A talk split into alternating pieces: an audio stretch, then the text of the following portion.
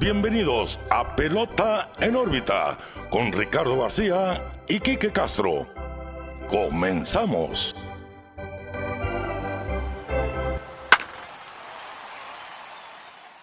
Hola, ¿qué tal amigos? Bienvenidos a un nuevo episodio de Pelota en órbita, su edición número 86. Los saluda como siempre Ricardo García y como siempre también excelentemente bien acompañado de mi amigo, su amigo Quique Castro. Quique, ¿qué onda? ¿Cómo andamos? Muy bien, Ricardo, muy feliz. Pelota en órbita 86. 86. Listo para hablar de todo el revoltijo, todos los cambios que se vieron de roster esta semana.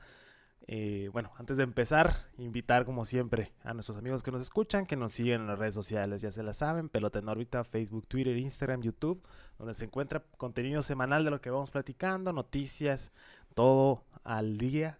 Eh, y pues regálenos su suscripción de YouTube, por favor, ahí para que nos vean las caras. Hoy tocó gorra de Dodgers, por obvias razones. Ya vieron la portada Ya vieron también. la portada y yo creo que ya vieron las noticias. Sí, sí, sí. Eh, pero como les digo, síganos en nuestras redes sociales, pelota en- órbita en todos lados. Así es, estamos en todos lados. Saludamos al principio, voy a hacer una mención porque ya Sí. me, me agitaron en la semana que a mí nunca me saludan. Me dicen, pues un saludo al buen Guillermo Basilio y a todo el grupo de Animal Sports que semana con semana dan su retroalimentación ahí, comentan en el grupo, les mandamos un abrazo a todos y también a los que nos acompañan como siempre, el Así Boston es. Mendoza, Valentín Medina, Así es. a Gerardo. Gerardo Valenzuela, eh, al buen Güero Valenzuela también, que le dedico la gorra de hoy también. Y a todos los que nos escuchan, se van a... Luis Valenzuela también, Luis Carlos Valenzuela. A todos los Valenzuela. A todos los Valenzuela, a la familia Valenzuela. Sí, eh, bueno, Que nos siguen y pues...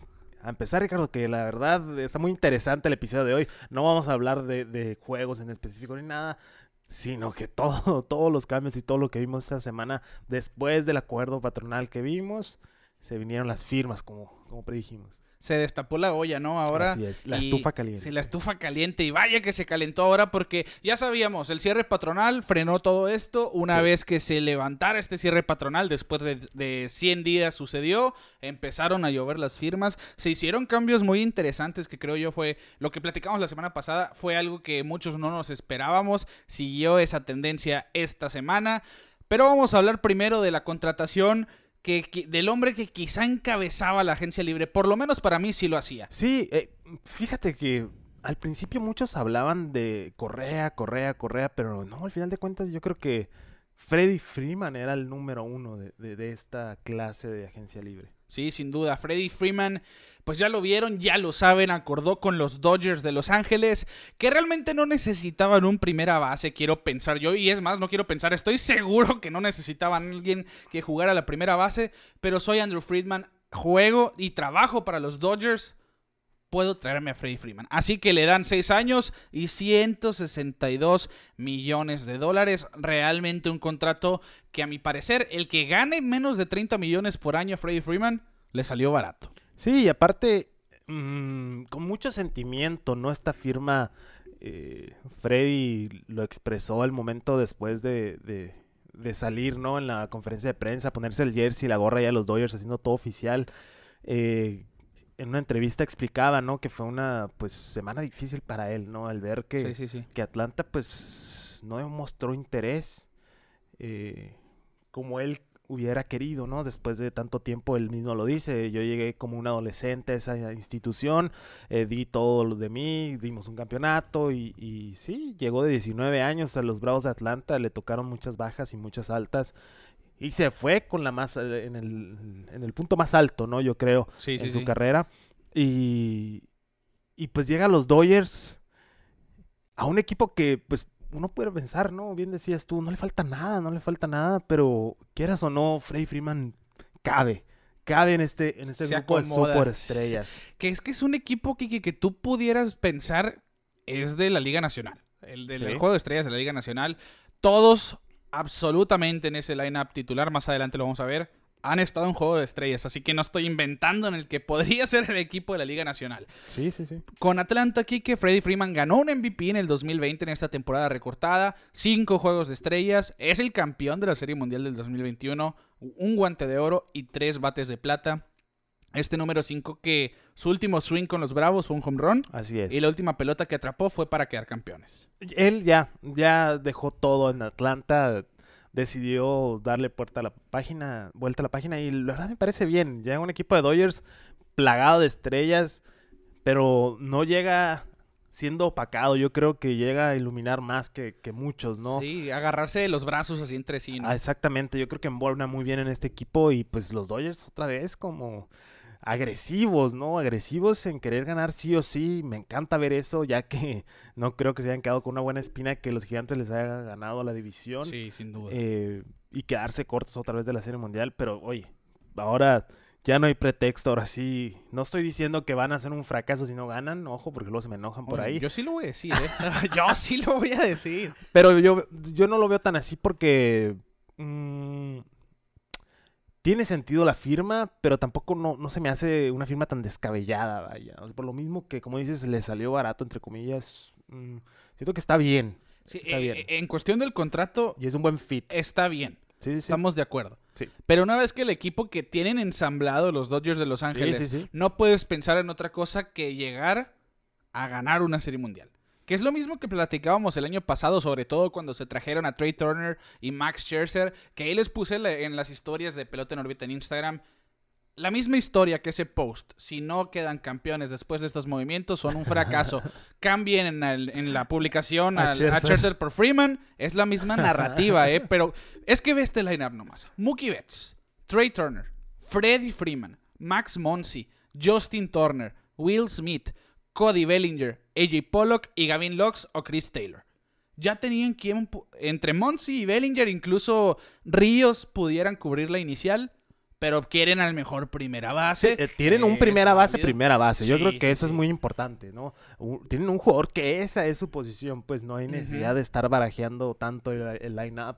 Eh, eso me gusta, ¿no? De la adición de Freddie Freeman a los Dodgers. Y sobre todo, yo siento que algo que implícitamente tuvo que ver fue el rendimiento de Cody Bellinger en los últimos años. Porque lo vimos como MVP ya en una ocasión, lo vimos también siendo el novato del año, pero vemos los números de la temporada pasada. Batió 165 en 95 juegos, solamente 10 cuadrangulares. En el 2020 tuvo números de poder, 12 cuadrangulares en 56 juegos y una temporada de, en su segunda campaña, después de ser el novato del año, había dado un bajón. Pero lo que vimos el año pasado por parte de Cody Bellinger fueron malas noticias. Sí, sí, se ha visto muy mal. A- a- fue por culpa de la lesión que tuvo. Después de en eso, parte. ya no llegó como el mismo. Se está reinventando, se ve que, que está haciendo procesos. No lo doy por muerto. Cody Bellinger todavía tiene mucho potencial, es un jugador joven. Y está en una muy buena compañía, la verdad. Sí, sí, sí. Ese equipo lleno de estrellas le va a ayudar, ¿no? O sea, desarrollarse como jugador. Y si no, pues lo vamos a ver fuera de Dodgers próximamente, yo Eh, creo. Sí, y es que debería de quitarle presión el ya tener a Trey Turner todos los días, el tener ahora a Freddie Freeman también. Cody Bellinger seguramente va a estar en las partes de abajo del line-up. La proyección lo tiene entre el séptimo y octavo bat. Vamos a ver Dave Roberts cómo barajea sus piezas, porque también sabemos que el béisbol moderno pueden, pueden poner, si tú quieres, a Freddie Freeman de primer bat un día de sí. estos, que Dave Roberts no es tan fanático de hacer eso y no debería si tiene a Trey Turner y Mookie Betts en la misma línea. Sí, sí, sí, tiene poder y contacto en los primeros dos bates, Sí. no necesita estar experimentando. Y, y es un equipo simplemente muy cargado, así que lo vuelvo a decir. Si los Dodgers no llegan por lo menos a la Serie Mundial, no importa que la pierdan ahora, pero tienen que llegar a la Serie Mundial después de esta nómina y este supergrupo de jugadores que sí no sabemos si Trevor Bauer va a regresar, Quique, porque ya le levantaron los cargos, pero todavía está en ausencia administrativa. MLB todavía no le ha dado luz verde para regresar. Sí, bajo investigación de MLB. Sí, Es- los cargos se levantaron, pero MLB sigue bajo... con nosotros todavía no estás bien, dicen. ¿no? Sí, con nosotros todavía- y también es parte de la asociación de jugadores. Los dos es un tema muy delicado lo de Trevor Bauer. Sí, sí, sí. Pero mira, lo que no me gusta es que siga ganando su dinero, ¿no?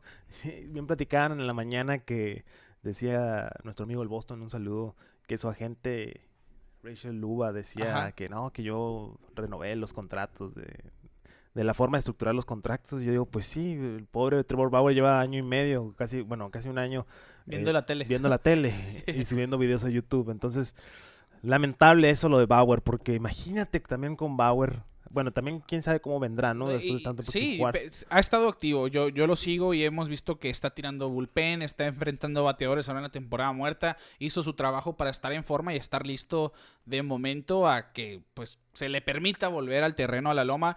Que obviamente me imagino una vez que le den luz verde va a tener que pasar por un programa antes de reinstaurarse.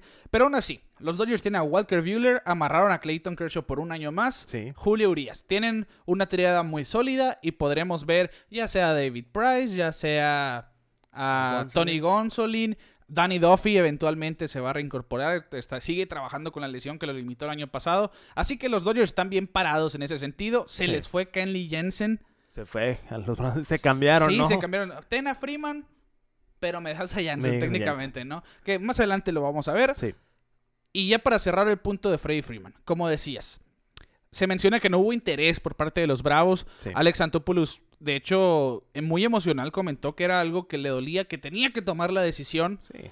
Y de hecho, el papá de Freddy Freeman habló al respecto que cuando sucedió el cambio de Matt Olson a los Bravos de Atlanta, estaban juntos precisamente. Y que Freddy se conmocionó de, oh, pues no puede ser, dice. No, no me avisaron. Parece que ya, ya siguieron con su camino. Sí, y es en el momento en que él escribe el post que, que- sube a Instagram despidiéndose de Atlanta, pues ya sabía que su capítulo había terminado. y- después de 12 años con los Bravos. Y un comentario a mí que Chipper Jones, que en este podcast Sí. lo, lo amamos a Chipper Jones, lo veneramos, porque no camina de puntitas ni en el campo ni fuera del campo. Él Claro. es de pisada fuerte en todo lo que hace. Y de hecho, comentó que platicó con Freddie Freeman y se lo dijo.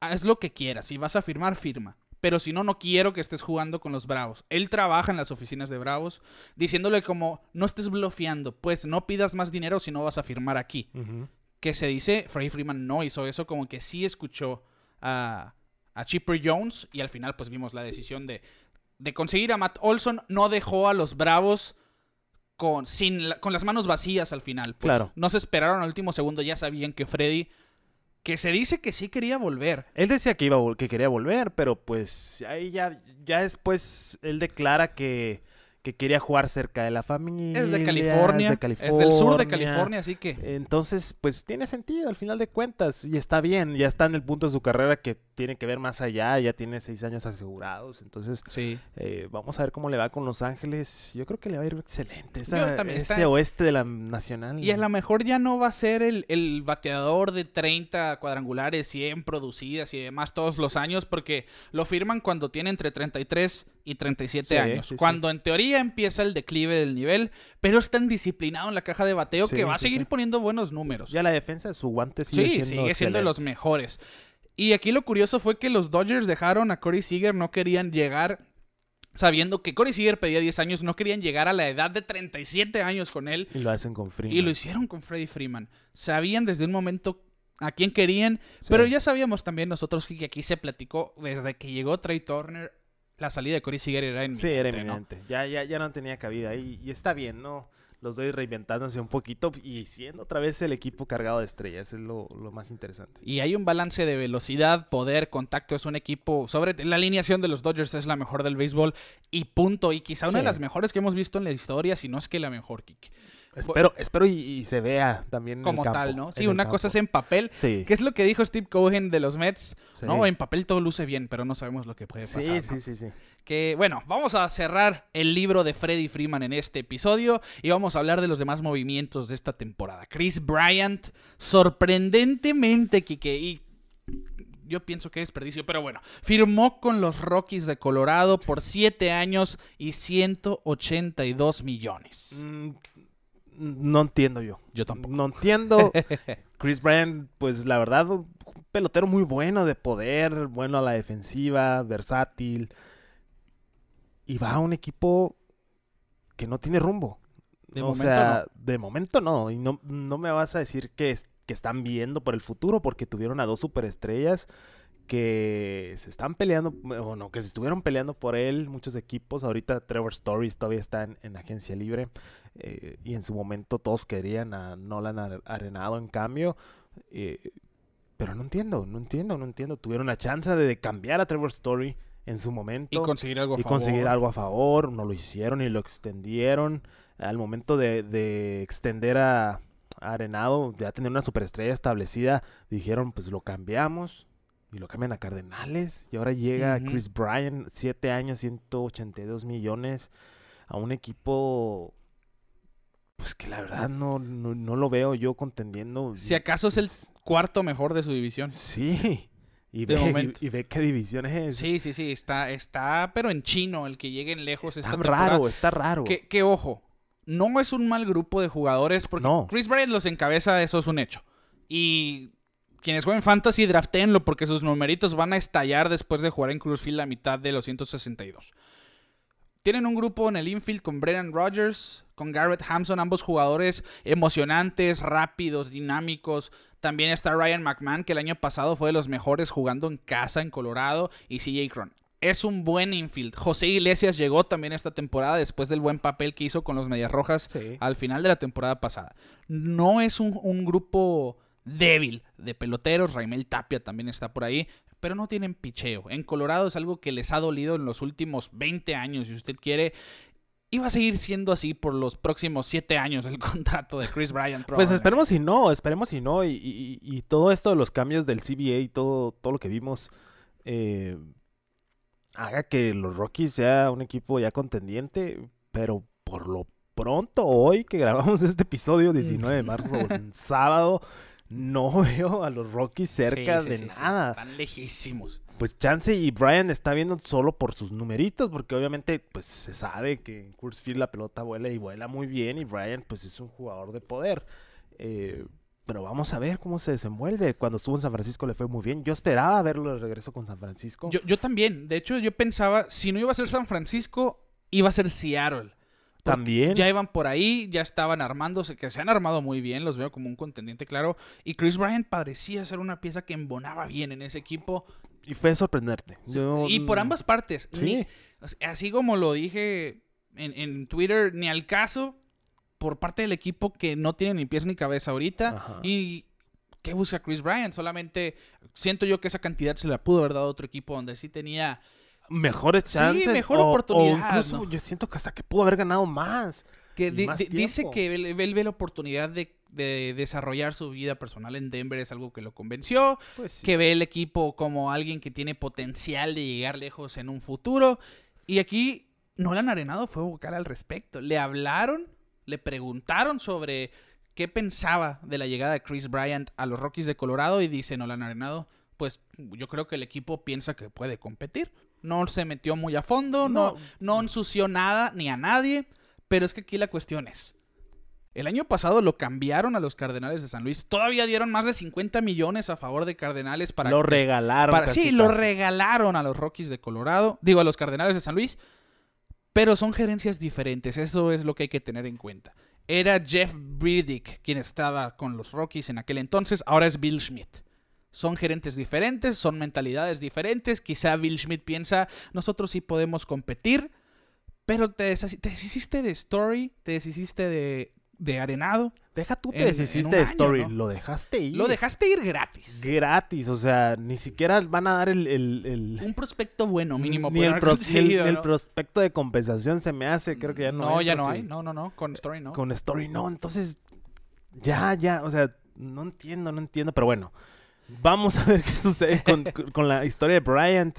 Igual es parte de ese grupo de los Cubs del 2016 que yo quiero mucho, que los tengo aquí en el corazón, una de mis series mundiales favoritas. Eh, Y uno de los grupos más queridos por la sí, gente también. sí, porque fue un equipo que- ya, ya cada quien está en su rumbo. Que Contreras es el único que queda de ese grupo ahí en Cubs, eh, pero eh, sigo sin entender a Chris Bryant en el Colorado. No, ni yo. Y ojo, eh, la temporada pasada, pasada tuvo 25 cuadrangulares, 73 producidas y un OPS de 835. Esperen algo similar a lo que vimos en el 2015 y 2016 con un OPS rondando más cercano al 900, andándole pegando los 40 cuadrangulares más dobles. Y lo que vimos por cuando lo jugó con los Gigantes de San Francisco es que el poder sigue ahí. Va a estar en una división que no es tan sencilla, pero que debería de favorecerle en la cuestión de los parques. Por lo pronto, Sí. en la cuestión de jugar de Cruz Field, estamos, pero de acuerdo en que draftenlo en el fantasy si pueden, ¿no? Sí, así, sí, así sí, de Va a fácil. haber numeritos ahí. Va a haber numeritos. Vamos a cerrar la página entonces de Chris Bryant, que ahora viste el morado de Colorado, y vamos a hablar de quien para muchos era el favorito de esta agencia libre, el mejor jugador defensivo del 2021, el shortstop de los Astros de Houston. Re- voy a refrescar. El ex shortstop de los Astros de Houston firmó sorpresivamente con unos mellizos, con unos Twins de Minnesota por tres años. 105.3 millones, es decir, 35.1 millones de valor anual y este es el tope, es lo más alto que se ha visto para cualquier infielder en la historia de las grandes ligas. La tendencia que habíamos platicado que puso Trevor Bauer, poquitos años, mucho dinero, Carlos Correa claramente es uno de los jugadores que iban a recibir de este tipo de contratos y que Sí. valen recibir este tipo de contratos y es inteligente por ambas partes. Los Twins el año pasado decepcionaron después de estar en la pelea por los playoffs. Tú los por- tenías en favorito. Sí, yo los veía como un favorito ahí en la, en la centro. Obviamente ya con los White Sox para nada en la Liga Americana. Pero después de ese cambio que llega Gary Sánchez, Gio Urshela, Sonny Gray, empiezan a hacer movimientos interesantes como decir, nosotros vamos a pelear. Sí, la, la verdad. mm,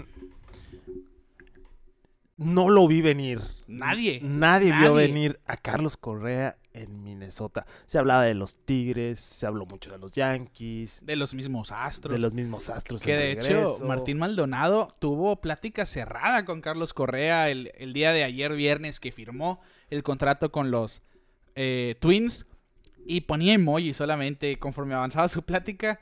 Y como una hora antes de que firmara Correa, pone el, el tweet de: Perdónenme, chicos, lo intenté.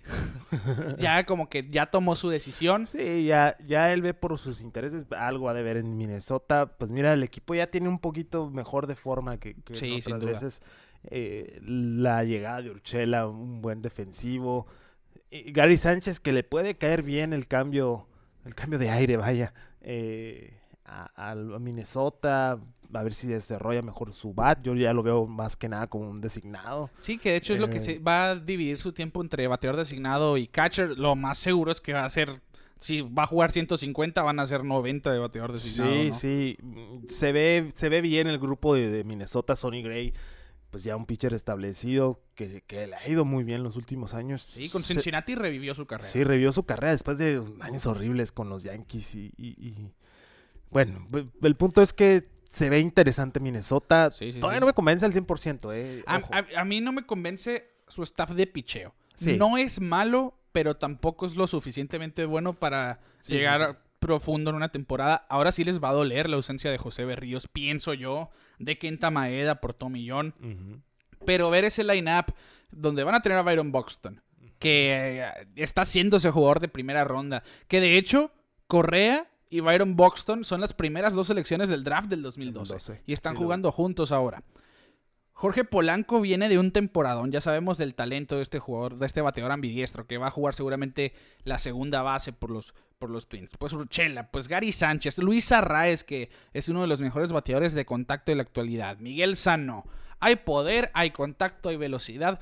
Ojo con el line-up de los Twins. Sí. Ya no van a ser el bomba squad que vimos con Eddie Rosario, con Nelson Cruz y demás. Pero va a ser un equipo bien balanceado. Siento yo que si esto va por buen camino, pudieran adquirir más talento a futuro. Sí, puede ser, eh, pues, puede ser que, que todavía no paren, ¿eh? Sí, O sí, sea, sí, La sí. agencia libre sigue abi- abierta, todavía hay eh, jugadores activos, eh, pero mm, vamos a ver si si, si termina de tomar forma, si, si termina de cuajar, dirían por ahí, Ajá, el sí. equipo de Minnesota. Me gusta, me gusta ver que, pues que no se tomen a la ligera, ¿no? Y, y también ver el efecto de los playoffs expandidos. Quieras o no, estamos viendo muchos equipos haciendo Sí, sí, muchos movimientos porque se ven en un playoff expandido y, y se ven ya en postemporada y eso me agrada, ve- ver, que sean agresivos Hay todos. una integridad de competencia en este Sí. momento del MLB en que todos los equipos piensan, podemos hacer algo con lo que tenemos. Yo nomás pienso en los Orioles, en los Piratas y quizá en los Diamondbacks como equipos fuera de contención al 100%. Y quién sabe, Y ¿no? quién sabe, Y quién ¿no? sabe, pero veo 27 equipos que tienen por lo menos dos que tres piezas que les pudieran hacer con un boleto de lotería, si tú quieres, llegar a los playoffs, ¿no? Sí. De ganar de una en un millón, pero hay probabilidad ahí. Y es algo, saludos al buen Pedro Valenzuela también, que, que aquí nos trolea muy seguido en pelota en órbita. pero es algo que platicábamos, como, como que se está poniendo de moda el que los equipos firmen a alguien para ser menos malos, nomás. Pues es que no, no va por ahí, es más el. Es un jugador que a lo mejor nos hace llegar más lejos de lo Sí, que es que el, el efecto es un efecto dominó. Ajá. O sea, cuando tú traes talento, el talento se contagia, quieras o no. la sabiduría. Es por un jugador bueno por algo es bueno, no simplemente es la habilidad. El que es perico donde sea es verde. Exactamente. Entonces también lo vemos, ¿no? Por ejemplo, Jedi Martínez, eh, al llegar a Boston, a- ayuda a Mookie Betts y ayuda a otros jugadores. Que es lo que va a hacer Nelson Cruz con los nacionales, ¿no? Exactamente, hacer ciertos retoques por aquí, la ética de trabajo, todo eso se contagia, quieras o no, eh, se ve, se ve en el campo y se ve en el modo de juego. eh, entonces, no es que sean menos malos, simplemente pues la sabiduría de... Es, por ejemplo, Albert Pujols el año pasado con los Dodgers. Sí, Qué negocio, pues, pero igual es lo mismo. Y se vio en el campo cómo interactuaba con sus compañeros. Tienes otro coach más en ese jugador. Exactamente. Entonces, pues, yo siento que por ahí va. Aún así sigue sin tener sentido Chris Bryant en Colorado. Sí, sí, sí. en- Y, y- y Carlos Correa, pues ahora con Minnesota, vamos a ver qué tan qué tanto impacto tiene, porque quieras o no, ya es un jugador que a sus 27 años ya se la sabe de todas, todas. Muy inteligente de su parte el firmar un contrato de 3 años por 100 millones. Ya Con garantizó. opción, Sí, opción ojo. de salida en el segundo y el Eh, tercero. eh, no, en el primero y el segundo, porque el en el tercero perdón. se acaba, ¿no? Sí, sí, sí. Eh, Que sin duda es. Yo veo bien difícil que se salga el contrato. Exacto, Apenas que claro. vea como que aquí no vamos a ningún lado en estos tres años. Pero pon tú que si se lastima no se va a salir de su contrato. Eso es No algo claro. que Que, es se algo, salga. que es algo que ha lastimado la carrera de Correa. Pero si, so- si juega los tres años, garantiza 105 millones y todavía va a estar buscando un nuevo contrato a sus 30 años de edad. Así que estaría todavía en su en el ápice de productividad, en su prime, como decimos. Y quizás podemos ver con otra sí, franquicia, firmar con más con dinero. 6 o 7 años todavía de contrato sí, y más dinero. Así que ojo con Carlos Correa, ojo con esos Twins. No hay que no podemos decir que, el- que la central de la Liga Americana le pertenece al 100% No, ya no. a esos White Sox. No. Los Royals desde el año pasado también estaban dando sus empujoncitos. Este año firmaron a Zach Greinke. Sorpresivamente, Greinke dice: No hay otro equipo con el que yo quisiera jugar más que con los Royals de Kansas City.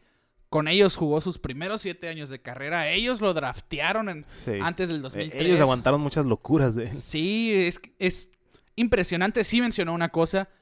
Eliminaron el bateador designado universal y aquellos equipos que me pudieron interesar de la Liga Nacional automáticamente los borré de mi cabeza. Sí, claro. Así que lo vamos a ver aportando su experiencia a los Royals de Kansas City. Automáticamente se convierte en el mejor pitcher de Kansas City también. Y ojo, con esa división que ya está agarrando forma, no es nomás los White Sox de Chicago. Me en- parece en excelente a mí. Sin duda, sin duda. Otro cambio, este sí fue sorpresa por el equipo que recibió. Ya sabíamos que los Atléticos de Oakland tenían venta de garaje. Y los Blue Jays se vieron beneficiados por ella. Aquí que, pues Matt Chapman llega a los Blue Jays, el tercera base de la élite defensiva. En cambio, por cuatro prospectos que van a los Atléticos. Otro muy buen grupo de prospectos, hay que mencionarlo. Porque son el derecho Gunnar Hoglund, que es quien destaca en este grupo, tiene muy buena recta, tiene un muy buen repertorio. Kevin Smith, shortstop, Zach Logg, pitcher zurdo y Kirby Snett, pitcher zurdo. En Olson y Chapman, los Atléticos consiguieron ocho prospectos de muy buen nivel. Ocho prospectos para los otros 29 equipos, eventualmente, hay que decirlo, Sí. porque una vez que se desarrollen, Bye bye. bye bye, ¿no? Y, y unos Blue Jays que realmente tampoco necesitaban un tercera base. La salida de Marcus Simeon sí dejaba una ausencia ofensivamente hablando, porque íbamos a ver a Vigio o a Espinal viendo esos turnos al bat. Sí. Ahora pues va a ser Chapman quien va a tener la tercera base en tiempo completo. Vamos a ver al Bo- a Bo Bichette en las paradas cortas. En la segunda muy seguramente vamos a ver a Espinal precisamente o Kevin Biggio. Y en la primera pues al segundo lugar al MVP, Vladimir Guerrero Jr. Un line-up impresionante. Para mí el favorito de la Liga Americana. Ahora sí, sin dudas, ya denle celeste. y yo creo que ya todos vieron lo que dijo Vladimir Guerrero Jr. Sí, también. sí, sí, sí. El año pasado fue el trailer. Este año es la película. La película entera. Y le creo, Y claro, Y es le que creo. Está de miedo, o sea, está de miedo el equipo del Blue Jays. Springer, Bichette, Guerrero, Teoscar, Lourdes, Chapman. Villo, no, y el mexicano, ¿no? También Alex Kirk, que se ha visto muy bien con Sí, los sí, sí. azul- azulejos de Toronto. Ojalá y lo veamos más tiempo ahí. Eh, pero sí está, está de miedo. Los azulejos de los juniors van a Mejoraron su macanear. bullpen también. Mejoraron, que era la pata de la que cojeaban. Sí. La rotación, pues ya habíamos dicho, se les fue el Cy Young, Robbie Ray. Sí. Pero llega Kevin Gossman, llega Kikuchi, se suman a José Berríos, se suma a Alec Manoa. Realmente es un, Sólido. un, un equipo por donde lo veas, Muy sólido. tiene mucha solidez. Así que, ojo con los Blue Jays. Matt Chapman no viene de su mejor temporada ofensiva, realmente no le fue bien. Pero aún así, ya rodeándote de jugadores ofensivos de este calibre, unos Blue Jays que vienen de tener 4 con 30 cuadrangulares, siguen teniendo este potencial. De hecho, muchos le proyectan a Chapman a que vuelva al sendero de 30 home runs por temporada. Sí. Y ponle que no batee de 300, que, que no es algo que hace Chapman. La defensiva. La defensiva por sí sola vale cada prospecto que dieron en cambio. Y como decías, ¿no? El episodio anterior Ajá. llega Vladimir a, a clavarse a la primera. Sí, ya. Y un bladito que llegó, mira, fit. Llegó muy fit este año. Ahorita vi una foto hoy del partido y se veía en excelente condición. Ya era en la primera base. Todo bien para los Blue Jays y, pues sí, ya que les den el este. Que Yo de- creo que Sí, sí, yo creo que es el, el favorito. es el favorito ahora sí. Y un Vladimir Guerrero Jr. que se hablaba también antes de que cambiaran a Olson y antes de que firmara Freeman, que lo veían quizá como tercera base y conseguir un primera base, que era una buena alternativa. Cambian a Olson y dicen, bueno, pues está Chapman. Y tiene un equipo muy bien defensivamente hablando. Vladimir Guerrero Jr., a pesar de ese cuerpo, ha demostrado que es muy flexible sí, en la inicial. Y ahora tiene un tercera base con tres guantes de oro, dos de platino y que ya ganó el jugador defensivo en general que otorga Wilson. Vamos a ver, esos 27 cuadrangulares del año pasado con unos atléticos que no bateaban son mucho, así que seguramente vamos a ver una mejoría ofensiva por parte de Matt Chapman. Así que ojo con los Blue Jays y Kike, por parte de la Liga Nacional, Seiya Suzuki, este jugador japonés, firma con los Cachorros de Chicago que dicen se nos fueron los, nos- se fueron nuestros jugadores núcleo en Rison Bryant, en Schwarber, en Baez en las últimas temporadas, pero no nos damos por vencidos, ¿no? A- firmaron a Andrelton Simmons, firmaron a Marcus Stroman y ahora se traen a este astro japonés que para que lo conozcan es quien se quedó siendo el mejor pelotero de Japón una vez que se fue Shohei Otani. Y son 5 años y 70 millones los que firma con los cachorros de Chicago, Kike. Así es, Seiya Suzuki, que la verdad, desde el día uno dije, lo quiero mucho. Porque le preguntaron por qué se puso el número 27 Ajá. en la espalda. Y lo único, no habla inglés para todo esto. eh, tiene, tenía su traductor, pero cuando le preguntan, él escucha la pregunta y le quita el micrófono y le dice, le dice al micrófono, Mike Trout, I love you. Te amo, Mike Trout. y yo en ese momento me reí, solté la carcajada y dije, Seiya, eres curado, eres chido, me caes bien, te quiero mucho. Y se ve un jugador carismático Sí, sí, sí. bueno, el bad. Eh, sí, sí, sí. no sé si viste la, la canción que le hicieron también. Ah, sí la vi, la de, En lugar de la de Hey, de Outcast, ¿no? De Outcast le pusieron Seiya. Y narraba, ¿no? Bien un jugador de Japón aquí a nuestros Cubs y todo eso, narrando todo eso. Sería lo máximo que entrar a batear con esa canción. También sería lo más. Sí, O- sí, por favor. O un intro de los Caballeros del Zodiaco. También, también. Pero sí, eh, volvemos a lo mismo, Ricardo. Puede ser que en papel digas, no, pues, ¿de qué me sirve tener nomás a Seiya Suzuki en mi line-up? Pero ojo, los Cubs, o sea, podrá estar el núcleo deshecho, pero pues todavía tienen a Contreras ahí. Sí. Eh, Eh, Hayward, el año pasado adquirieron a Nick Madrigal, que es uno de los jugadores más difíciles de ponchar, que realmente es muy bueno este segunda base. Y ahora Seiya Suzuki probablemente va a encabezar este grupo ofensivamente hablando. Espero, espe- oh, paréntesis enorme, espero y se pueda traducir el, el poder, la agilidad, todos Sí, sus, sí, sí. sus, ac- sus aptitudes del béisbol japonés a la MLB. Un saludo a nuestro amigo Boston otra vez. Que- Porque sí, Ya, ya lo estamos viendo con Shohei Otani. Sí se puede. sí se puede. Sí se puede Le ser tomó tiempo. Que las lesiones más que nada con Otani, porque yo creo que él donde si lo mandas a jugar a Marte va a ser bueno. Sí. Y lo ha sí, demostrado. sí, sí. Pero sí tiene que. Vamos a ver si puede seguir esta, esta tendencia, Seiya Suzuki. Que para seguirlo conociendo, mira aquí que el año pasado en la, en la Liga de Béisbol de Nippon Profesional. 319 de promedio, 436 de, de porcentaje de envasado, 644 de slogan. En la élite en todas las categorías. 38 cuadrangulares la temporada pasada. Y viene de Japón con 5 juegos de estrellas y 5 guantes de oro. automáticamente se convirtió en el prospecto número 2 de los Chicago Cubs. Y estamos viendo un jugador que destaca en el fielder más que nada. Es jardinero, pero también puede jugar la tercera base o el infield. Muy seguramente lo vamos a ver en los jardines porque tiene un brazo de envidiarse Seiya Suzuki. Es rápido, como estamos viendo, tiene poder. Es un jugador muy completo y que 70 millones por 5 años. Un jugador de 27 años, también hay que mencionarlo. No llega tan joven como Chohei Otani, pero Pero igual. viene en su prime. En buen momento. Sí, viene en muy buen momento. Debería ser, si es el jugador que fue en Japón, una ganga para los Claro, ¿eh? claro, sí, 5 años en 70 millones. Espero y sí, sí veamos a un Seiya Suzuki de juego de estrellas. Por lo, yo digo que sí. Yo digo que sí. Bueno, cambiando el tema, Zach Greinke, decíamos, firmó con los Royals. También adquirieron a Mir Garrett por el pitcher zurdo Mike Minor, que va a los Rojos de Cincinnati. Los rojos tirando Sí, todo, también ¿no? ellos son los, son los Atléticos de Oakland de la Liga Nacional esta temporada. y Sí, sí, ahí sí. dejamos ese meme, ¿no? De Joey Boro en, en, en Cincinnati, en este momento. La casa sin muebles, ¿no? Lo dejaron solito a Joey Boto. Solo. Y es lo que te decía la semana pasada. Por mí que lo cambien a Joey Boto. No, no me gustaría verlo. Siempre es feo ver que un jugador franquicia en sus últimos años se que se lo de- dejen morir al equipo de esa Y, y manera. ¿no? siendo todavía talentoso, pues. Sí, o sí, sea, sí, no lo estamos viendo a él en un declive monumental en su talento. Obviamente ya no es el mismo que fue. Pero no lo vemos dar lástima a él en el campo. ¿Me Ajá. explico? Sí, sí, sí. Que es lo que vemos normalmente en, en un jugador ya en su carrera avanzada. Pero. Que el año pasado tuvo un temporada. Sí, lo que te digo, es lo que te digo. Y lo estamos viendo que la franquicia lo está dejando morir solo. Eh, igual él tiene la camiseta bien puesta y se respeta totalmente, sí, pero pues qué lástima. Pero si le dieras la alternativa a Joey Boto, me gustaría escucharlo alguna vez. ¿Quieres competir o te quieres morir en Cincinnati?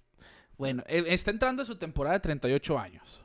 Ojo con eso. Viene de conectar 36 home runs y 99 producidas con un OPS de 938 y un OVP que en los últimos años ha bajado. Él ronda siempre arriba de 400, pero estuvo cerca de 400. Sigue poniéndose en base. Conoce la zona de strike mejor que nadie. Claro. Y siento que cualquiera de los otros 29 equipos podría aprovechar la presencia de Joey Boto, sin dudas. Yo siento que sí se mueren. Sí, sí. Yo, yo también, pero ojalá no. Porque Ojalá siento no. que nos queda todavía un buen tiempo de Joe Boto.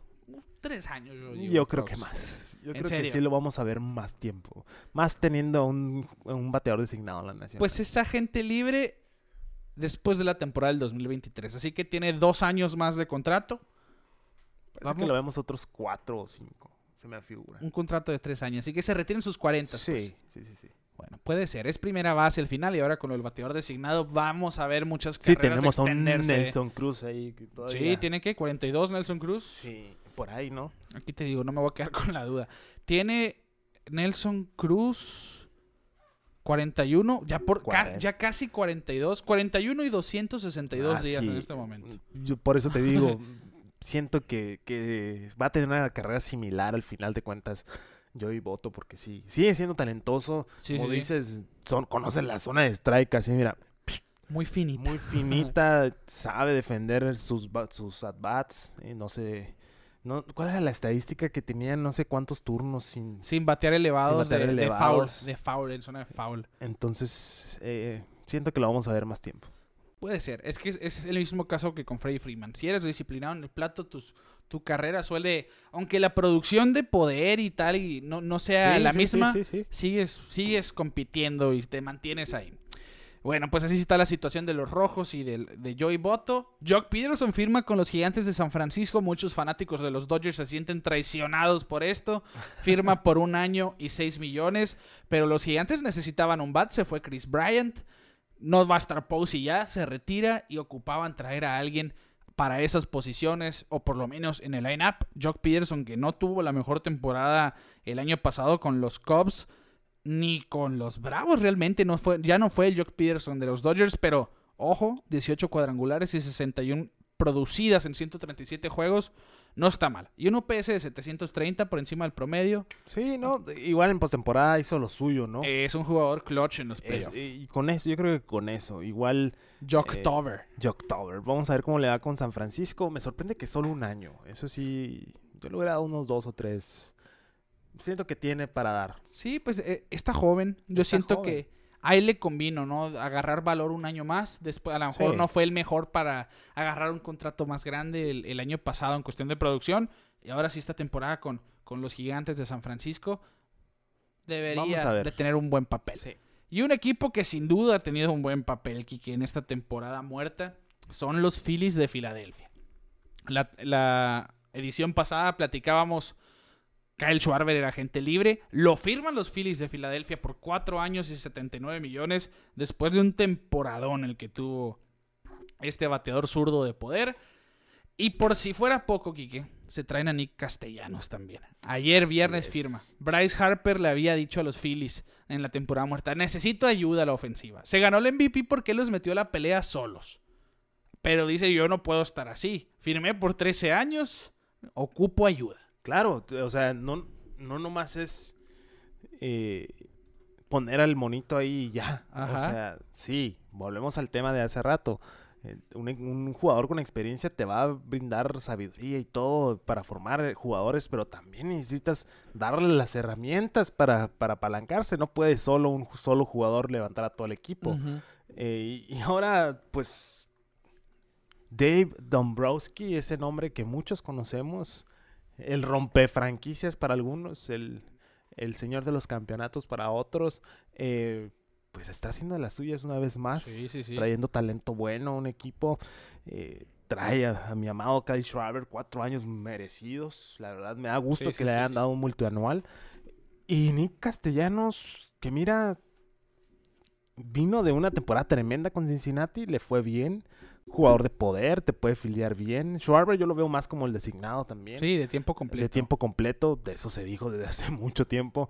Eh, y aguas con los Phillies, ¿eh? Aguas con los Phillies porque platicábamos de, de- de nuestros amados Mets de Cohen que tuvieron un meltdown el año pasado, pero los Phillies batallando, pero estuvieron en la pelea hasta el final. ¿eh? Sí, sí, sí, sí. Entonces, ahora van a tener un poquito más difícil. Washington también ya ahí medio se armó. Eh, la división este de la Nacional se puede también poner Sí, siguen siendo las, las dos del este, las más duras a mi parecer. Y unos Phillies, pues dices que un contrato merecidísimo para Kyle Schwarber. 32 cuadrangulares el año pasado. Esa lesión de espalda a mitad de temporada le costó llegar a los 40 porque iba, pero Sí, por vía libre a llegar a 40 home runs. Con los Red Sox terminó bateando, pero estupendamente, 7 cuadrangulares en 40 juegos, un OPS de 950, el año completo de 928, 32 home runs, 71 producidas en 113 juegos. Eh, es decir, 50 juegos menos que, lo- que los demás. Muy probablemente lo hubiéramos visto con 30 home runs o más, o es más, yo creo que 40 y 100 producidas, ¿no? Y vuelve a la división en la que estaba, ¿eh? Sí, Ojo sí, con sí. eso. Vuelve de donde estaba, con- porque había firmado por un año con los Con con, Washington. con Washington, Sí, lo cambian lo los cambian. nacionales. Y regresa a la misma división que fue donde tuvo esa racha prendidísima. Ojo, Entonces, y, hay y hay muchos derechos en esa división. Kyle Schwarber destruye a los pitchers derechos. Sí. Y Nick Castellanos, pues sabemos que va a jugar el fielder. Empezó como tercera base con los Tigres de Detroit. Lo habían drafteado los Tigres en el 2010 cuando estaba Dave Dombrowski. Así que es un viejo amigo del gerente general. Y un Dave Dombrowski que pues tiene esta tendencia. Si yo quiero un jugador, lo voy a obtener como Sí, del lugar. sí. Nick Castellanos, desde que se salió del contrato con los Rojos de Cincinnati, ya estaba en el radar de los Phillies. De hecho, pintaba más Chris Bryant al principio que el mismo Nick Castellanos, que el mismo Kyle Schwarber. Y cuando los Rockies firman a Bryant, se van sobre Castellanos, ¿no?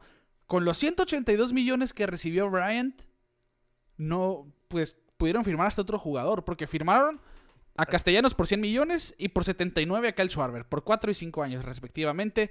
Salieron esos dos jugadores 3 millones más barato que Chris Bryant y ambos jugadores produjeron más que Chris Bryant el año pasado. Ojo, Sí, ojo, ojo. con eso.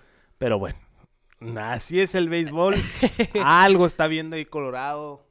Mm, sigo sin entender ese movimiento. Sí, es sí, que sí, alguien me explique, dirían por ahí.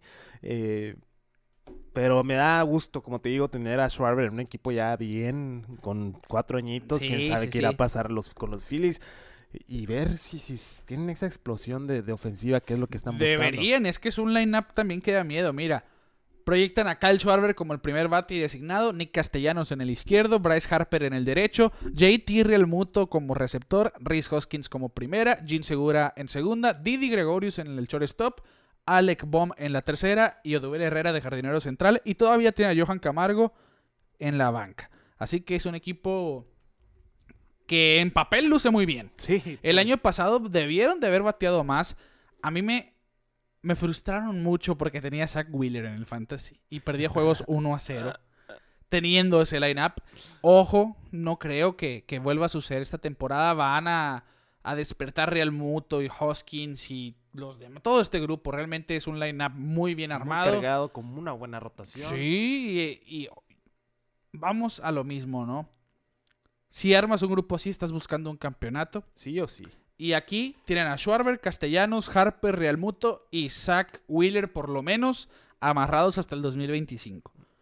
Si de aquí al 2025 tienen una aparición en Serie Mundial, ya les fue medio bien. Si ganan un anillo, ya fue todo un éxito. Dave Dombrowski, pues de, lo de- hace nuevo. de- de 3-2, porque De con los 3-2. porque los No. Tigres, de 3-2 porque con los Tigres de Detroit falló. Con Boston, pues los dejó embroncados en cuestión de granjas, pero ganó ese anillo del 2018. Un equipazo igual cargado. Y para allá van con los Phillies, así que ojo, so, es un equipo muy completo, no podemos descartar a nadie en el este de la Liga Nacional. Que por cierto, hoy los Marlins firman a Jorge Soler, Sí. una algo que le molestó a Derek Jeter se dice que cuando renuncia de este equipo es que pensaban en ir a otra dirección a la que habían planeado, o sea, se firmar talento porque el dolor de cabeza de Miami el año pasado fue su ofensiva, porque esa rotación de jóvenes es muy buena, ya sea Alcántara, Rogers, López, todos tienen talento, todos lo hacen bien, pero no bateaban nada.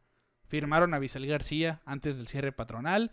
Ahora firman a Jorge Soler. Se van a sumar a Jazz Chisholm, a Jesús Aguilar. Se habían traído a Jacob Stallings como uno de los mejores receptores. Así que ojo con los Marlins, ¿eh? los milagrosos Los Marlins. Ojalá y si tengan, tengan voz esta vez. Vamos a ver a Sixto Sánchez Sí. de regreso eh, en algún sabes, momento de esta temporada. Somos Team Sixto. Sí, somos parte del equipo de Sixto Sánchez. Así que, ojo con el este. Y ya aquí, para ver lo último, este episodio decíamos que Kenley Jansen firmó con los Bravos. 14 millones por un año. Para ser un relevista es mucho dinero realmente. Buscan el bicampeonato los Braves. Y te digo algo, yo lo veo muy posible. ¿eh? Se fue Freddie Freeman. Matt Olson no es para nada un mal reemplazo. Está muy cerca no, de no. ese nivel. Es mejor defensivo. Quizá es un bateador menos bueno que Freddie Freeman, pero tiene mucha producción Sí. también. Tiene mucha producción. Se hacen otra vez de, de Eddie Rosario. Se queda Duval. No pueden firmar a Jorge Soler, pero vuelve Marcelo Zuna. Austin Riley, Dansby Swanson, no sí, Albi- Es un grupo simplemente muy. Eh, la base está muy sólida. Sí, está sí. muy sólida y van a estar en la pelea todavía. No sé si para bien campeonato, Rick, la verdad, pero pues, Yo digo que sí. Vamos a ver, vamos a ver. Y, y es que la, de- la llegada de Jansen a ese equipo simplemente, oye, ya tenías uno de los mejores, si no es que el mejor bullpen de la Liga Nacional con Tyler Matzek, con Will Smith, con Luke Jackson, con AJ Minter y ahora te traes, ahora sí tienes un cerrador porque Will Smith no era cerrador, lo hicieron en San Francisco sí, Sí. lo adquiere Atlanta y tuvo problemas en la novena entrada en algunas ocasiones, pero es un muy buen relevista. Ahora sí van, van a adquirir esos dolores al corazón que le daba Canley Jansen a los fans de los Dodgers. pero en papel es uno de los mejores cerradores que se han dado en la Sí, historia hasta el sí, momento. la verdad. pero mira, ya iban un poquito en declive. eh, pero vamos a ver, volvemos a los aires nuevos, ¿no? Porque sí, eh, vamos a ver si le va bien a Atlanta. No lo descarto que va a tener buen papel, pero como te digo, no es, a mí no se me hace tanta garantía en este momento. Pues de por vida tiene una efectividad de, de, de dos aproximadamente de los líderes de salvamentos en la historia de los Dodgers. Sí, cierto, sabemos que en temporada regular sobre todo pone las cosas cardíacas, pero en playoff lo, lo veíamos hacer muy buenos papeles. Siempre le pedían más de una entrada. Sí. Sobre todo en temporadas pasadas. Vamos a ver. Una rotación que está a espera de Mike Soroka. Con Max Fried, Ian Anderson, Charlie Morton, Huáscar. Y no, aquí hizo un excelente trabajo antes de lastimarse el año pasado. Y ese grupo simplemente lleno de talento en el lineup. Vamos a. Yo, yo sí, sí, sí veo unos Bravos de Atlanta como el favorito del este en esta temporada. Que no me escuche Steven Cohen en los Mets, pero es que son unos Bravos que Que traen no todo. se me duerma, Cohen. que Sí, no se sí, me duerma porque... Y estoy, ni siquiera mencioné a Ronald Acuña Jr., para que te des una idea. No estaba el año pasado. Se lastimó el año pasado. Ah, Va a volver aproximadamente en mayo de esta temporada, no va a estar desde el principio. Y una vez que vuelva, es por eso, siento yo, que pudieron prescindir de Freddy Freeman. Tenían Sí. demasiado talento ya. No tan caro el caso no de... le necesitaban gastar más. Sí, Olson por cuatro prospectos lo vale. Sí. Lo extendieron por ocho años ya. Lo ca- cambiaron por él el lunes pasado. El martes ya tenía extensión por ocho años, 21 millones anualmente. Sin duda, un equipo buenísimo. A mi parecer, Alex Antopoulos es uno de los mejores managers generales en el béisbol. Cambió Freeman, lo tenía que ser, pero bueno. Así que, ojo, ojo con este equipo que para mí pinta para ser bicampeón. Y Freddy Freeman tenía oportunidad de ser bicampeón. Ahí o con los Dodgers, eh. Ojo Sí, con sí, él. sí, también. Vamos No a seguir hablando de él sin problemas. Y ya para terminar este episodio, pues nomás para darle seguimiento a lo que platicamos, el cambio de Minnesota. Sabíamos que tenían un cuadro plagado los Yankees con la llegada de Donaldson, con la llegada de Kinner Falefa, cuando firman a Anthony Rizzo por dos temporadas. Y era Gleyber Torres o Luke Boyd las piezas que se, se sentía uno que podían estar de sobra. Y para mí en todo momento fue Luke Boyd. Sí. Es un muy buen jugador que en su tiempo con los Yankees tuvo un OPS arriba de 800, que fue muy oportuno. Pero le tocaba irse simplemente. Siento yo que lo dieron muy barato nomás. Pues mira, Un parece que me escucharon los Yankees. Tenían que deshacer ese núcleo, ese equipo de papel, en, en el sentido de que se lesionaban todos al mismo tiempo Sí, y de sí, lo cierto. mismo, casi, casi. Eh, y Boyd es parte de ese, de ese grupo de jugadores. em, la verdad siento que le va a ir muy bien en San Diego. Se va para los padres de San Diego. Sí. Eh, cambio, como dices, por un relevista. Casi, casi nomás lo, lo echaron para allá. Para que se haga la Sí, transacción. sí, ¿no? para nomás por la transacción. Justin los LOLs. es el, el pitcher derecho que llega a los Yankees. Porque se deshacen de un jugador ofensivo muy bueno a la ofensiva. Pero lo reemplazan por un guante tremendo en Anthony Rizzo, que también tiene sus, sus, eh, números de poder. Ha venido de años a la baja, sí, Sí, pero sí, sí. sigue siendo Anthony Sí, sí, Rizzo, ¿no? Anthony Rizzo. Eh, y, y si Boyd pues se va a beneficiar del designado universal, volvemos a lo mismo. Está teniendo ramificaciones enormes todo Sí, lo, sí, sí, lo sí, del sí. Contrato colectivo. Y siento que le va a ir bien con los padres. Yo siento que es No, un yo bat que va- también, va, a embonar bien en ese line Y se va a beneficiar de ese estadio también, que Sí, está, está pensado la ofensiva, no, no es muy diferente al Yankee Stadium realmente. Sí, sí, sí. Pero te digo, mira, tuvo un OPS con los Yankees en sus cuatro temporadas de 883. Hubo poder ahí, un slugging de 520. Tuvo 68 cuadrangulares, incluyendo los 22 con los que lideró en el 2020. Tuvo 11 home runs en 68 juegos el año pasado. Jugó muy poco por las lesiones, pero el poder ahí estuvo. Por eso siento yo que lo dieron muy barato. Pero en fin, el- yo creo que el chiste era moverlo, tener un poco de certeza en el infield. Siento yo que todavía los Yankees deberían de buscar algo más dinámico. A mí me gustaría que fueran por Cedric Mullins, un jugador de ese tipo. Y no- velocidad. Sí, Necesitan velocidad. necesitan din- dinamismo más que de el tener home run. Depender tanto de... Sí, no puedes depender del cuadrangular aunque juegues en Yankee. Stadium porque te vas de Yankee Stadium y no la vas a sacar tan Y fácil. Brett Garner no puede ser tu jugador de velocidad. sí, ¿no? que Brett Garner sigue siendo gente libre. Yo estoy esperando el que lo firmen otra vez porque no lo dudo. ¿eh? No, lo dudo yo tampoco. Sería, mira, y mira, no les voy a echar la sal. Pero sería el colmo. Sí, ya si es. vuelve Brett Garner, ya vemos que a Clint Fraser nomás no le dieron la oportunidad y se fue de ahí. Eh, y ahora pues se va también eh, Luke Boyd, que también es parte del nombre del, del episodio de hoy, ¿no? Eh, Sí, Nuevos Aires. Nuevos Aires, porque él lo dijo también que, que le va a caer bien a su carrera tener aires nuevos en, en- en su carrera, en un Sí, equipo y, nuevo. y- y el año pasado, hay que tener en cuenta, Luke Boyd, antes de que llegara en el cambio con Cardenales, no se veía como un super prospecto, No. pero es, es de esos jugadores que se han obligado a ser muy buenos. Realmente en San Diego debería seguir siendo así, no veo por qué no.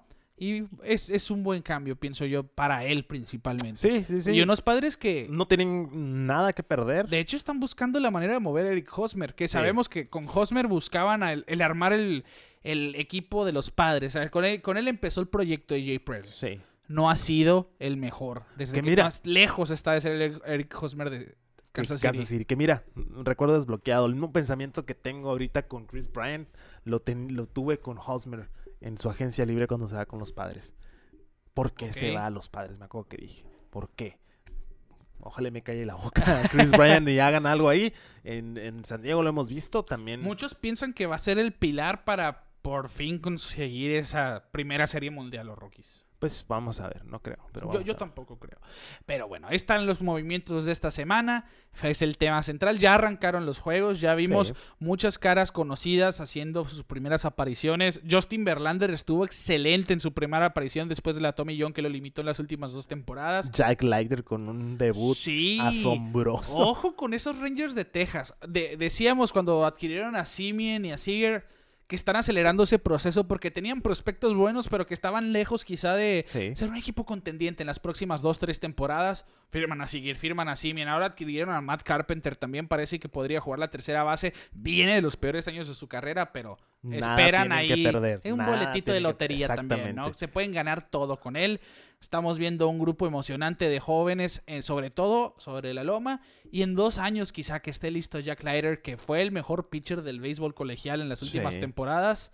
Que ya está demostrando en Spring Training que si a él lo suben hoy, hoy está listo. A ver, a ver si no hacen eso, Ojo, eh. eh. Ojo, porque sí se ve Yo digo que por lo menos el año que entra. Vamos a ver Con qué tan es- rápido escala esta temporada. con eso que, que ya no van a jugar, supuestamente. Con los tiempos de control, lo podemos ver más pronto que. Sí, podría que ser. Sí, sí podría ser. Pero, ¿qué va a ser? Su segundo año apenas en ligas menores. Así que pienso yo que sería muy apresurado. Se han visto casos. Se han visto casos. que en su segunda temporada, a lo mejor a, a mitad de la temporada suben. ¿Cómo se llama? Ojo. Se me fue el nombre, el abridor. Casey Mice de Detroit. Sí, Creo que, te- creo que al año siguiente Sí, subió. estuvo- que ojo, también Mice está Sí, haciendo- Mice. Y Detroit, ténganle un ojo a sus Sí, sí, hay competencia, hay competencia. Eduardo gusta. Rodríguez ya debutó, lanzó muy bien. Sí. Firmaron a Michael Pineda. Tienen a Mice, tienen a Scuba, eh, a, Baez. a Javi Baez. Sí, Isaac Paredes, yo siento que este mexicano ojalá tuviera más tiempo de juego, que se gane ese tiempo de juego sobre todo. Sí, ya lo vimos arriba, nomás. Sí, hay que, hay que apretar todavía. Sí. Ojo con esos Tigres de Detroit, que si no es ahora, será mañana, dice la canción. Porque ya vimos a Riley Pero ya Green. se ven mejor que- Sí, que, años anteriores. Ojo, tienen dos de los mejores prospectos del béisbol. Spencer Torkelson, hace como un par de años, hace dos años, si no me equivoco, que lo draftearon. Ya los comparaban con el próximo Mike Trout. Sí. Ya conectó doble en su primer juego. Spe- eh, Riley Green, también este zurdo, conectó cuadrangular. Y aquí el Badu, que ahí lo compartimos. Sí, ojo. pegó otra vez un palo y lo celebró, mira. Sí, le, le entiende el Joseo, le Sí, entiende. Le sabe, le sabe. Y lo, lo dejamos el año pasado a, Badu, de hecho, en un episodio, porque tuvo una de las mejores rachas del, Sí. del béisbol. No cerró como quisiéramos, pero era novato al final Sí, del sí, día. sí. Ojo, hay talento, talento. hay mucho talento en Detroit. Vamos a ver qué pasa. Y también está muy interesante esta temporada, Ricardo. Va a haber muchas sorpresas, se me hace. eh, y también va a haber sorpresas que ya sabemos que iba a pasar, pero bueno. Derrumbes a la mejor. Vamos a ver derrumbe, vamos a ver de todo, va a estar bien. Maco- firmó con los cerveceros. Sí. Va a ser el bateador designado. Ya, ya lo ven como bateador designado. Yo sé que va a tener tiempo en los jardines, pero Mm. buena firma al final. Sí, sí, que sí. también están buscando un poco más de ofensiva. Y bueno, Kike, para terminar este episodio, uno de los planes de Rob Manfred desde, desde que llegó al béisbol de grandes ligas era internacionalizar más este deporte. Sí. Y anuncian el calendario de los próximos cinco años con los que se va a reanudar este plan. En 2022, esta temporada, en septiembre va a empezar pues la, la ronda de clasificación para el Clásico Mundial de Béisbol.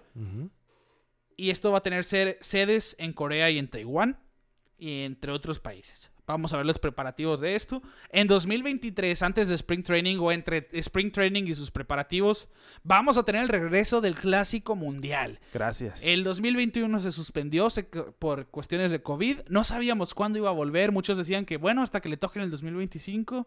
MLB dice, bueno, ya es un tiempo apto. 2023 es un año impar. No se cruza con Mundial de Fútbol ni con Juegos Olímpicos. Puede ser un buen año para retomarlo y así va a ser. Vamos a ver el Clásico Mundial de regreso y nada me puede emocionar más. Denlo por hecho que se va a seguir en pelota en órbita. Y a ver, ¿por qué no? Si juegan en Phoenix o en Estados Unidos, darnos la vueltecita Jalados, por allá. Mayo del año que entra van a jugar en Ciudad de México, como va a ser también en mayo del 2024, 2025 y 2026. En junio del 2023 y 2024 va a volver la serie de Londres, que fue, fue, fue muy buena la de Yankees. y- sí, fue muy buena esa serie de Yankees y Red Sox, dejó un muy buen sabor de boca. Entra París entre las sedes europeas para recibir juegos de, de temporada regular en el 2025 y el 2026. Y San Juan, Puerto Rico también, después de esa serie de Minnesota contra Cleveland, donde Francisco Lindor jugó en su casa. Vuelve para el futuro. Así que este es el plan de internacionalizar el béisbol. Estoy omitiendo algo también muy interesante. Puerto Rico y República Dominicana van a ser sedes del, de Spring Training en 2024. Y el próximo Clásico Mundial sería en 2026, o sea, en tres años después del 2023. Me gusta, Sí. me, me gusta lo que veo. Me encanta. Ha yo, sido un yo éxito. extraño el, el- el clásico mundial, la verdad, sí es cierto. Ves también en los olímpicos y lo que tú quieras, competencias internacionales, pero no es lo mismo. Y nació el, el- el clásico porque lo habían quitado de los sí, olímpicos. quitaron de los olímpicos y, Y ya no vivió la oportunidad. Sí, ahora está muy limitado. Si en el Mundial del Fútbol ves a los mejores futbolistas de cada país, porque en el Mundial de- en los Juegos Olímpicos no lo vemos así. En el. Mundial es lo- en el motivo que se ven a los mejores peloteros En de el cada clásico país. mundial es ver a los jugadores dominicanos de la MLB con la camiseta dominicana. Y ojo, Y Kike. ver a los de México con la camiseta mexicana. Y hay mucho talento mexicano ahorita. Colombia también, que lo hemos visto ser protagonista en las últimas temporadas. Oye, mira, se me puso la piel chinita. Ya creo que sea, la verdad. Me tiene muy Ojo emocionado eso. Va a ser el mejor de todos los que hemos visto. Espero, espero porque sí lo veo. hay mucho talento, no nomás mexicano, ¿no? Talento internacional Sí, en general. sí, sí, Estamos viendo cada vez más estrellas de diferentes países y se va a ver reflejado el, el- el- el próximo año en el Clásico Mundial. Ojalá y si nos toque un juego cerca, por favor. A ver Eh, si México vuelve a ser sede. Si no, ojalá que nos lo pongan aquí en Phoenix. en cerquita. Phoenix, cerquita, donde, donde caiga. Pero bueno, ojalá y haya chance de ir a un, a un jueguito o dos. Eh, a mí me emociona mucho, la verdad, me Sí, emociona mucho sí, desde sí. el primer clásico mundial, eh, ver ese encuentro donde veías a Ken Griffey Jr., Roger Clemens, Que perdieron contra y México. que iban contra México con Jorge Cantú, Eh, con Karim eh, García, Karim García, Humberto Humberto Cota, con Mario Mendoza. No, no, no, no, y luego la pelea contra Canadá, no, no, muchos recuerdos muy buenos desde el clásico y mundial. así va a seguir siendo. Los vamos a seguir apilando. Sí, sí, sí. Y Kike, bueno, pues no te quiero cortar el rollo, pero ya estamos superando el tiempo habitual del episodio. Tenemos, ya pasamos la hora. Ya Uh, nomás, para sí. irnos, Trevor Story todavía no firma en el momento que estamos grabando. Quizá para mañana domingo, quizá, Quizá para el lunes. cuando quitemos la grabación ya. Ya, ya firmó. No sabemos. Nomás podría ser los Medias Rojas, los Gigantes son los equipos que sonaban más. Ojo con los Cardenales de San Luis. Los Astros de Houston sin Correa tienen vacante en el shortstop. Vamos a ver con quién Es la firmó. última pieza que. Sí, es, es la más importante y Michael Conforto quizá es la que queda ahí. Vamos a ver con quiénes aterrizan próximamente. Así es. Bueno, Kike, de esta manera estamos llegando al final de este episodio. Le mandamos un saludo a todos los que nos siguen como todas las semanas. Gracias por llegar hasta este último minuto. Síganos en todas partes como Pelota en órbita. Instagram, Facebook, Twitter. Ayer en Twitter estamos en tiempo real. Lo que viene a nuestra cabeza lo estamos plasmando ahí en 160 se enoje caracteres. quien se enoje. Se enoje quien se enoje, así que denos su follow ahí, eh, que interactuamos, es donde más interactuamos rápidamente con la gente, así que denos su follow también en Instagram, en Facebook, como decía, suscríbanse al canal de YouTube, los que nos escuchan en Spotify también, si nos quieren ver, pues váyanse a nuestro canal, y bueno. A nombre de Kike Castro, un servidor Ricardo García, les decimos, en el béisbol de grandes ligas hay muchos nuevos aires y nosotros nos vemos fuera de órbita.